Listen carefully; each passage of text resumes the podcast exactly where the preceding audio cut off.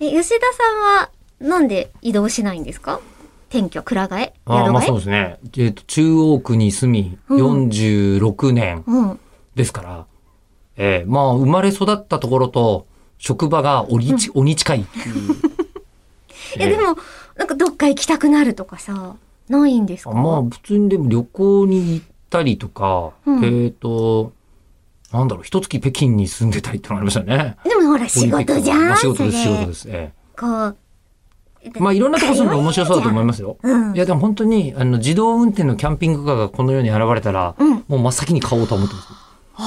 ええありそまだないでしょうけどね。う。うん。うんいやいや、でも10年ぐらいでは出るんじゃないですか死ぬまでには出そうだよね。うん。うんそしたらもうそれでいいんじゃないかなと思っててそ。れ買うわけでいいんじゃないですかでも、棺桶をどっか埋めてもらったらいいんじゃないそうか。うん。でもね、そこで見とれそうじゃないですか。まあ、見とれ移動。死んでない じゃない、それ、まだ。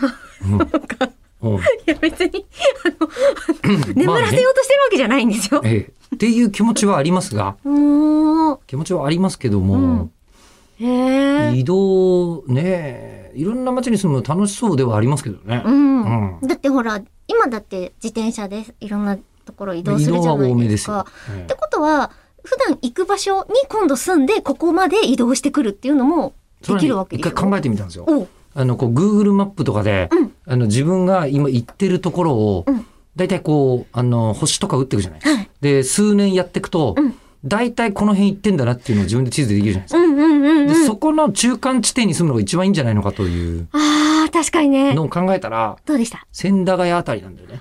多ああ、分、我々のお仕事みたいな確かにことをね。してると一番良さそうなのは。高いよね。